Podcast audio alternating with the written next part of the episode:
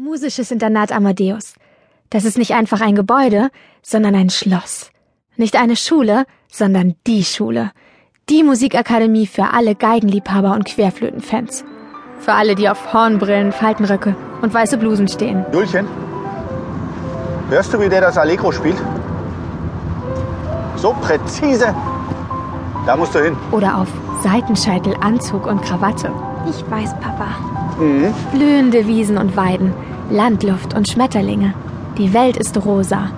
Naja, aber sie könnte wenigstens schön sein, träumt Julia, wenn Papa Skoda sie nicht gerade zum Sahnehäubchen aller Musikschulen kutschieren würde.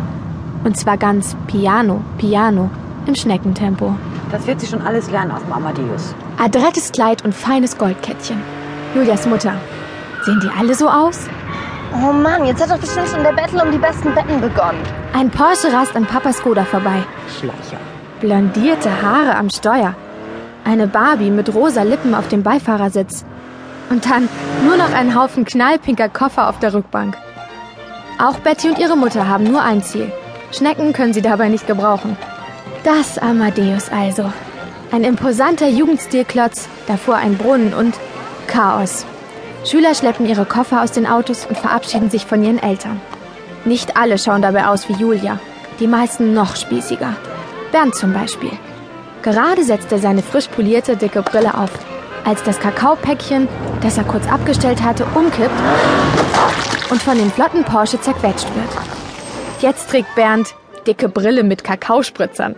Macht nichts. Betty hat wichtigere Sorgen. Meinst du, ich schaff das? Aber natürlich wirst du das. Du bist vielleicht noch nicht die beste Geigerin der Welt, aber ganz bestimmt die cleverste. Denk dran, du bist immer nur so gut wie dein Partner. Hol dir den Besten. Schnapp dir den Jackpot. Mach ich, Mama.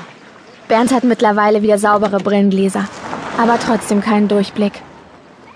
Schält sich da wirklich eine italienische Familie aus einem klapprigen Fiat und wagt sich sofort die Direktorin zuzuquatschen? Frau Bock rümpft nur abfällig die Nase. Möchte die Tochter von denen etwa auf ihr Amadeus? In diesem Outfit?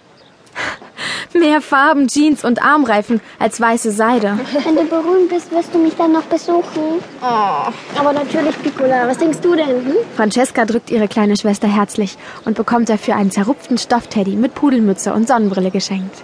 Paolo wird auf dich aufpassen. Oh, wirklich, Paolo? Auch der Skoda ist endlich eingetrudelt. Julias Blick schweift neugierig über das Treiben hier. Das sind also ihre neuen Mitschüler. Ein Barbie-Püppchen, ein Junge mit Kakaopolunder und eine verrückte Italienerin?